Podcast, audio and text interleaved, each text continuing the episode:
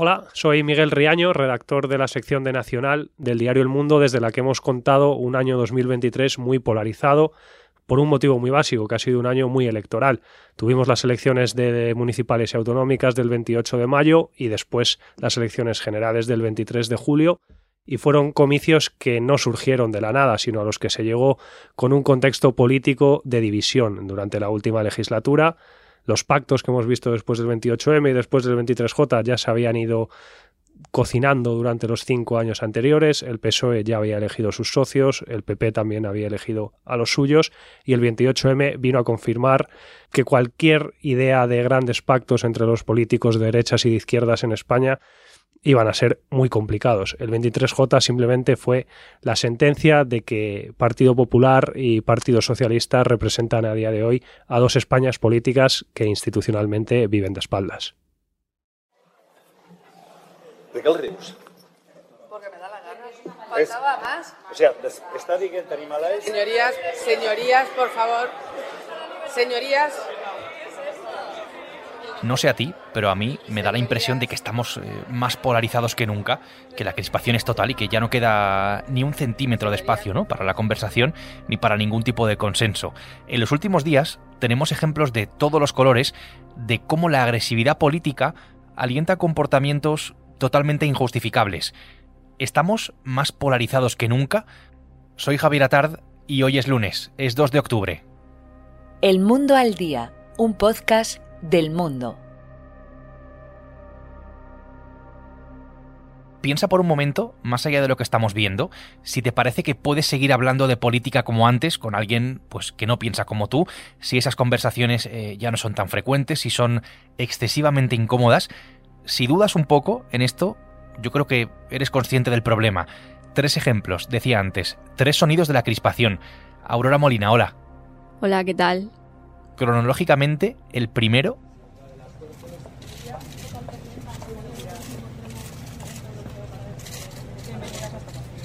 Sí, el primero lo protagonizaron la ministra de Igualdad en funciones, Irene Montero, y Marta Fernández, que es la presidenta de las Cortes de Aragón. Es bueno, fue un encuentro bastante tenso a la entrada del Palacio de la Aljafería, la sede del Parlamento aragonés. Ahí la ministra saluda a la presidenta diciéndole que se alegra mucho de encontrarse con ella en un evento para defender el derecho al aborto y Marta Fernández pues no hace amago de estrechar la mano a Irene Montero, tan solo dice textualmente bienvenida a esta casa. Después además em, ocurre lo mismo con la secretaria de Estado de Igualdad, Ángela Rodríguez, a quien nuevamente le niega el saludo.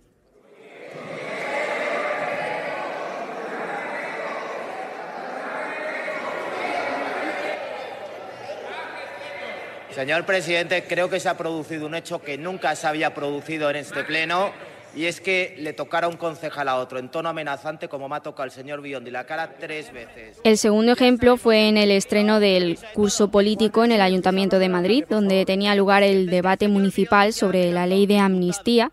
El ya ex concejal socialista Daniel Biondi se acerca al sillón de José Luis Martínez Almeida, el alcalde de Madrid, le increpa y le toca hasta tres veces la cara. Jamás. Y señora Maroto, espero que tome medidas. Porque jamás se puede tocar, como ha hecho él, tres veces en la cara. Y el tercero, protagonizado por el diputado socialista Oscar Puente, eh, fue un altercado con un pasajero del tren en el que viajaba el mismo día de la segunda votación para la investidura de Feijó. Le pregunta ahí mismo sobre el asunto con Puigdemont y bueno, fue un momento muy tenso que acaba con la policía y el tren retrasado 45 minutos. Perdona, no te pongas delante de mí, ¿vale? ¿Qué le parece de no te pongas delante de mí. ¿Me puedes contestar, por favor? No, no te voy a contestar. ¿Qué no te, pongas, no te pongas delante de mí. ¿Qué le parece Que no te pongas delante de mí, que llama a la policía. Llama a la policía. Por favor, por favor. Llama a quien quiera. Pueden llamar a la policía. Llama, llama. Llama, llama. Pueden llamar a la policía. ¿Me va a contestar? A la policía, por favor. Empiezan a no ser hechos aislados. Es un clima de tensión bastante arriesgado. Detrás de dos de estos eh, altercados, la cuestión de la amnistía y la negociación del PSOE con los independentistas. El Partido Socialista, es verdad, actuó rápido con Biondi, está fuera. Oscar Puente en un primer momento dijo no responsabilizar a partidos de los hechos eh, lamentables de un individuo, pero luego aprovechó para comentar en el diario.es que cuando la derecha no gobierna, tensa la situación, como si no acabara de decir en el Congreso que José María Aznar instigó, por ejemplo, el 11M. Y seguimos. Óscar Puente ha sido uno de los protagonistas del debate de investidura de Alberto Núñez Feijó, puesto que fue el encargado de darle la réplica en un gesto de desaire de Sánchez hacia Feijó y hacia este proceso de investidura. Miguel Riaño, hola. Hola Javier, ¿qué tal? Miguel es eh, redactor de la sección de España, de la sección de Nacional de este periódico. ¿Has estado siguiendo toda la investidura? ¿Qué grado de crispación hemos visto en el Congreso? Bueno, ha sido un debate tenso, como suelen ser los debates de investidura, y yo diría que ha sido menos crispado de lo que fue la campaña electoral del propio 23 eh, de julio, por ejemplo. Es verdad que ha habido momentos que marcaron mucho las dos sesiones, principalmente que el PSOE decidiera que Pedro Sánchez no iba a intervenir y que interviniese Óscar Puente, que fue interpretado como un desprecio ¿no? al propio Fijó, incluso al Congreso. Eso, la propia intervención de Puente fue la más dura de todas. Entonces ha habido mucha sorna, ha habido mucha ironía, ha habido algunos ataques de Puente a Fijó, de Abascal, el último día hubo también contra Sánchez. Un momento, señor. Silencio, por favor. Silencio. Esto no es un patio de colegios. No voy a permitir. No voy. No. Silencio. Y por lo que hemos visto en la política española, en general, esos tres eh, gestos que comentábamos antes, ¿Te parece que sobrevuela un halo de crispación? Yo creo que hay una sensación de frustración en mucha gente por, el, por la propia configuración del espacio electoral ahora mismo en, en España. El resultado del 23J fue una división prácticamente total entre dos bloques. Había un bloque que prácticamente daba por seguro que iba a gobernar y de repente ha visto que no. Hay otro que ahora ve que ha querido vender una victoria, pero ve que esa victoria solo va a ser posible si se apoya en un elemento que para la sociedad española ha sido muy divisivo y muy crispante, precisamente como es el, tema del nacionalismo en Cataluña y en el País Vasco. Entonces yo creo que eso afecta también a la, situación general, ¿no? de la, la, gestión de las expectativas, no solo de los partidos, sino de los propios votantes. Y lo que nos dicen ahora mismo las encuestas es que probablemente si fuéramos a una nueva repetición de elecciones, el panorama seguiría siendo el mismo, ¿no? Entonces, al no haber, eh, digamos que al haber una disputa social sobre quién tiene realmente el apoyo social, no, no solo nos lo están discutiendo los políticos en el Congreso, sino que lo está discutiendo también la gente en la calle, y eso siempre es un elemento, ¿no? Si no, no hay un, no hay un, digamos, una posición de, de dominio sobre los políticos, sobre la sociedad, eso trasluce.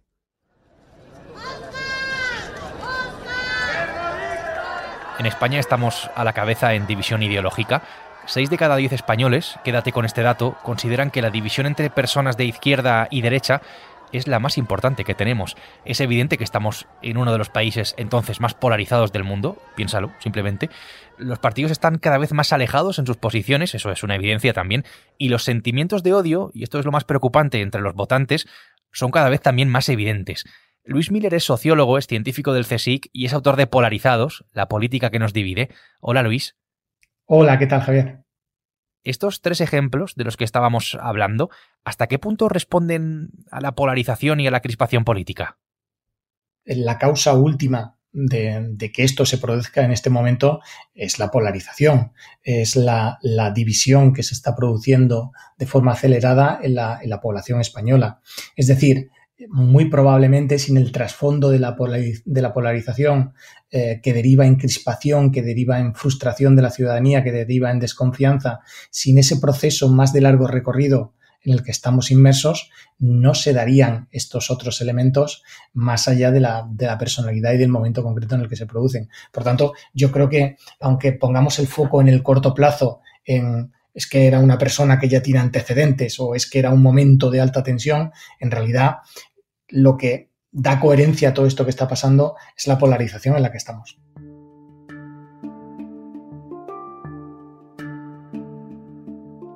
Claro, aquí hay dos términos que se repiten, Luis, que son crispación por un lado y polarización por otra, pero tenemos que aclarar que no son lo mismo.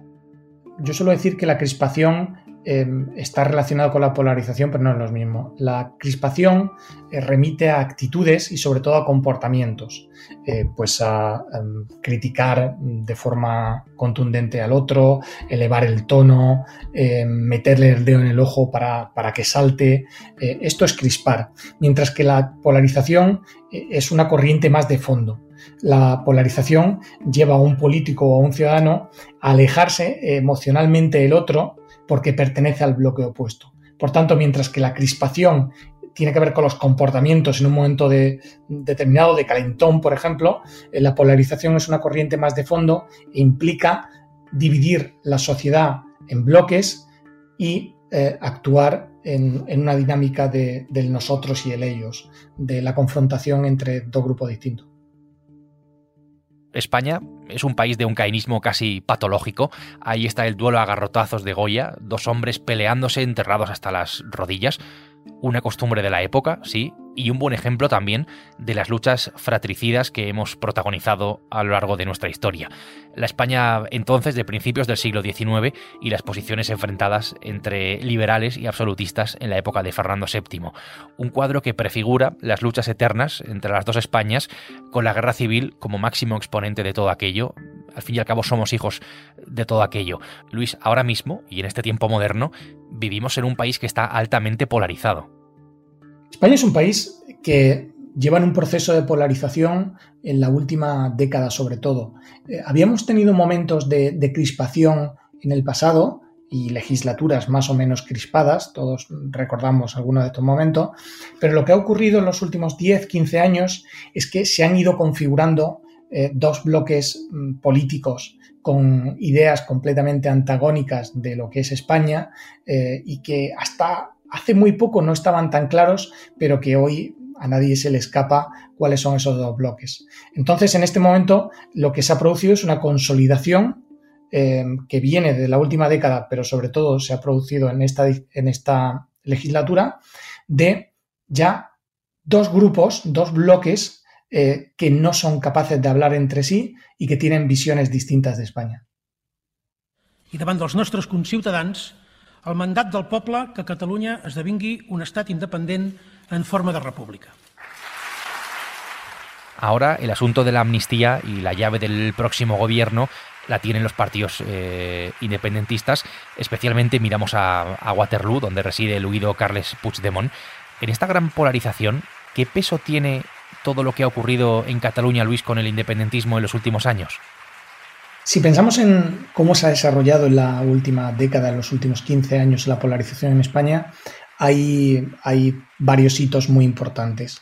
El primero es la crisis económica del año 2008 eh, y el surgimiento de nuevos partidos políticos eh, que primero en la izquierda, después en la derecha tienden a situarse en los extremos.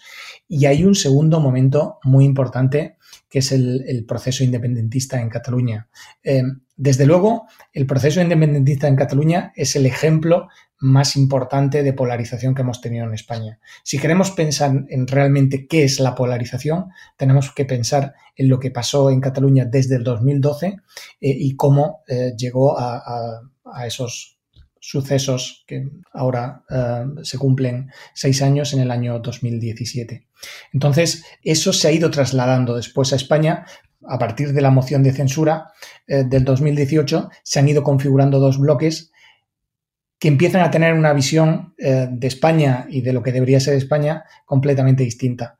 Por tanto, el, proceso independentista tiene mucho que ver con la dinámica polarizadora que tenemos ahora en España. El proceso independentista, por una parte, y la reacción eh, desde el lado opuesto ideológico eh, por parte de, en este caso, eh, Vox. Tenemos el ejemplo del independentismo catalán. Hemos visto también lo que supone que haya partidos más radicales en la primera línea de la política, de Podemos a Vox. Eh, la política española está especialmente crispada, somos uno de los países más polarizados, es una idea que estamos repitiendo, y cada vez corre más esa idea de que la opinión diferente no vale y de que sencillamente el otro no tiene la misma legitimidad que tengo yo.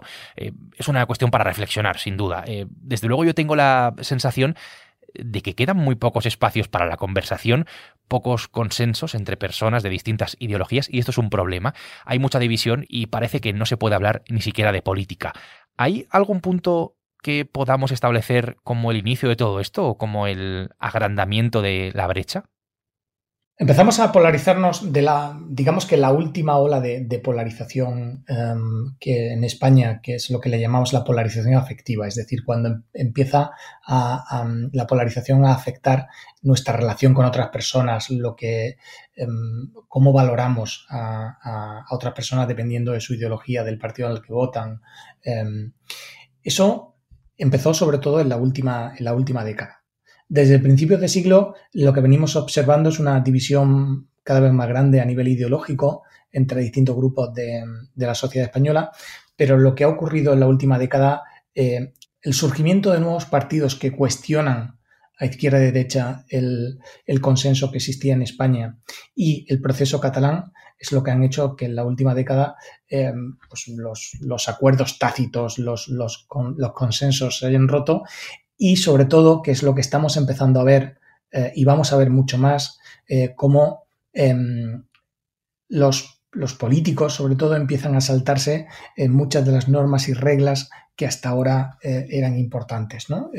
pues empiezan a saltarse las reglas de cortesía, empiezan a saltarse em, el comportamiento habitual y, educado en su interacción cotidiana. Y empiezan a darle mucha más importancia a, crispar y a, intentar ganar dialécticamente y emocionalmente un debate que a, construir una relación eh, más a medio y largo plazo. Entonces, esto es lo que ha pasado en la, última década, eh, que probablemente va a aumentar en el futuro.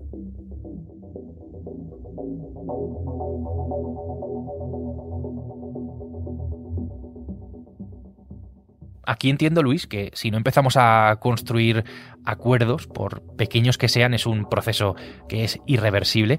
Eh, irreversible además con un final un tanto incierto o, peligroso, incluso diría yo, eh, porque el siguiente paso, sin duda, el último paso es la violencia.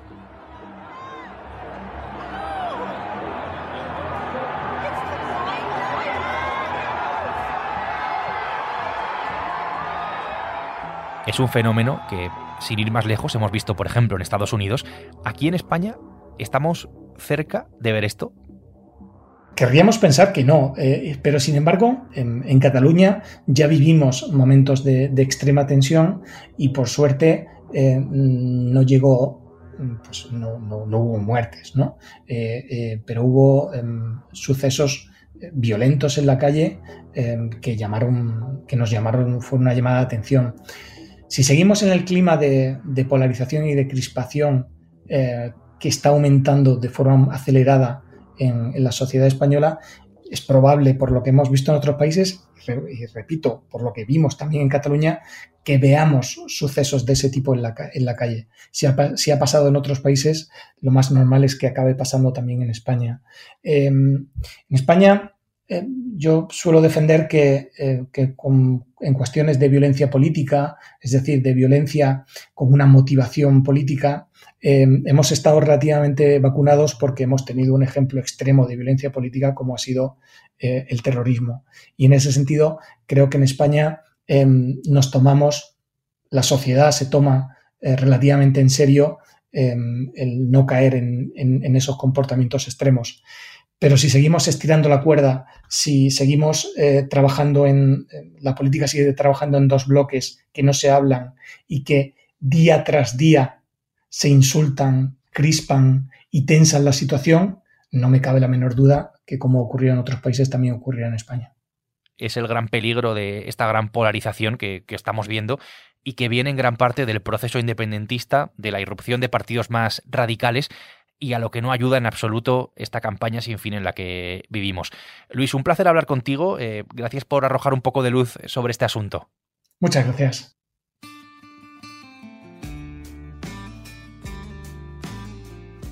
Aurora Molina y Miguel Riaño han hecho posible este episodio del Mundo al Día en el que hemos escuchado al sociólogo Luis Miller Hoy quiero hacer una mención especial a mi compañera Aurora, sin cuyo inestimable trabajo este podcast no habría sido posible en los últimos seis meses. De la producción a la edición, pasando por todos los procesos todos los días, en esta tarea que tenemos de acompañarte y explicarte lo más importante que ocurre en la actualidad. Ya sabes que para escuchar este podcast todos los días solo tienes que acudir a elmundo.es, a la web del mundo o a las principales plataformas de audio en la que más te guste, en la que tengas en tu móvil, en la que estés eh, habituado a utilizar, ahí estamos y ahí te puedes suscribir. Mañana será martes y aquí estaremos. Hasta entonces, gracias y saludos de Javier Atard. Has escuchado El Mundo al Día, un podcast del mundo